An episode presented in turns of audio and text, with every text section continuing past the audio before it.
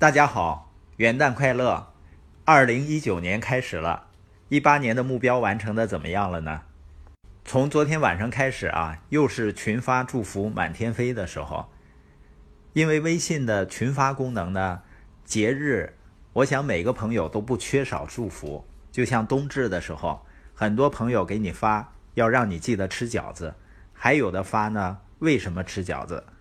我想在这样一个信息泛滥的时代，如果你真的关心你的朋友吃饺子的问题，你不如直接请他吃饺子，或者呢，在网上订购一个饺子宴。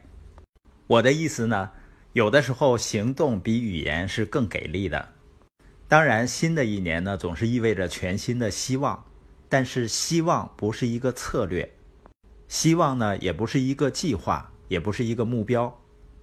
所以呢，仅仅有希望是不够的，因为仅仅有希望，人们是不会采取行动的。如果你盘点一下刚刚过去的二零一八年，你有多少收获呢？每个人收获都不一样。那些收获满满的人，他就是不仅心怀希望，他们一定是设定了目标，并且采取行动了。我在二零一七年开始的时候讲了一个播音，就是说我们在一年开始的时候，一定要看到。这一年结束以后，你的生意、你的生活、你的健康、你的家庭的样子，这个叫什么呢？叫从终点开始。所以我鼓励大家呢，今天要把自己二零一九年一年的规划做出来。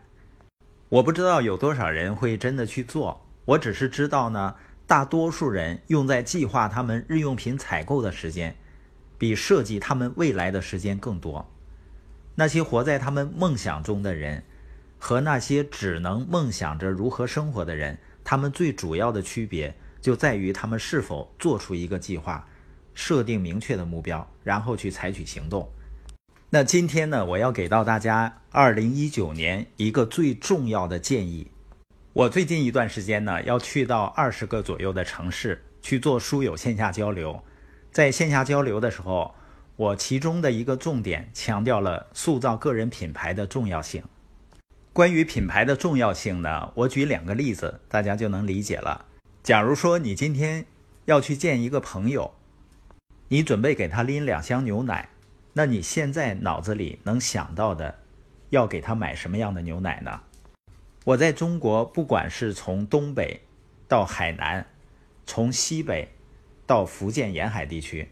我会发现，当我问这个问题的时候，几乎无一例外的，绝大多数人都会提到蒙牛和伊利。这就是品牌的力量。品牌是什么呢？对顾客心智资源的占领。你发现提到牛奶，人们会想到蒙牛、伊利。那人们提到什么能想起你呢？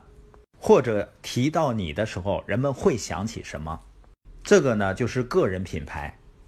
另外一个例子呢，就是前些天我刷朋友圈，正好看到梅子桃园的大梅子，她朋友圈呢卖的是海洋的生蚝。这位大梅子呢，我们曾经邀请她来到我们大会上演讲过。她以前是阿里巴巴搜索引擎的负责人。我看她在朋友圈推荐生蚝呢，我就直接下单买了。你发现我上朋友圈不是为了去买生蚝的。而且我也不知道生蚝的价格是什么样子的，我也没有品尝过他卖的生蚝，不知道是不是新鲜。但我为什么会下单买呢？是因为他的个人品牌。当然，我今天的重点不是跟大家聊如何建立个人品牌，我想给到大家的关于二零一九年最重要的建议，是你在建立个人品牌或者实现财务自由的过程中需要。具备的最重要的一个特质，这个特质是什么呢？昨天我从海口飞晋江，厦门魏华乡的黄总呢，他开车去接我，我们聊了一聊他的生意的情况。他是从六万块钱起家，现在呢有三十多家分店，然后建了一个年产值几个亿的加工厂。那这样一个成功的创业者，他最重要的特质是什么呢？他跟我聊起来，他的那个车开了二十五万公里了。他说，从接触到播音以来，每次开车他都听播音。他每天早上五点钟起床跑步，每次跑步呢也在听播音。他还有一个习惯，就是每次跑完步呢，要给他所有的群里发一小段比较励志的文字，每天呢要发一个小时，而这个习惯他坚持了五年。当然了，他每次发的时候呢，后面都会缀上他企业的名称，这也是我想在二零一九年开始的时候。给到每一个创业者最重要的建议，就是如果你找到了对的跑道，那接下来就是一定要有足够的耐心。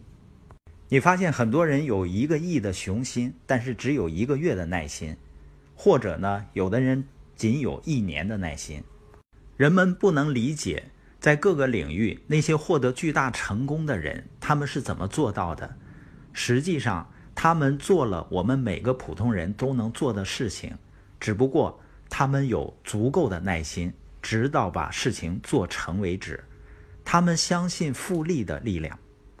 就像有的人问查理芒格：“你觉得一个人怎样生活才更有意义？”芒格说：“啊，其实挺简单的，过好每一天就行了。如果要做好人，就坚持每天都做个好人。一天只能过一次。”坚持到足够的天数，就变成了好人，也就会有好的生活。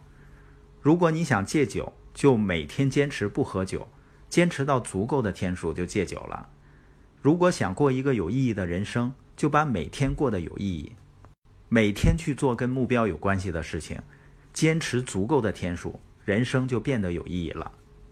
那我们今天播音的重点呢，就是二零一九年，我给到每一个创业者。想要实现财务自由的人，最重要的一个建议就是保持耐心。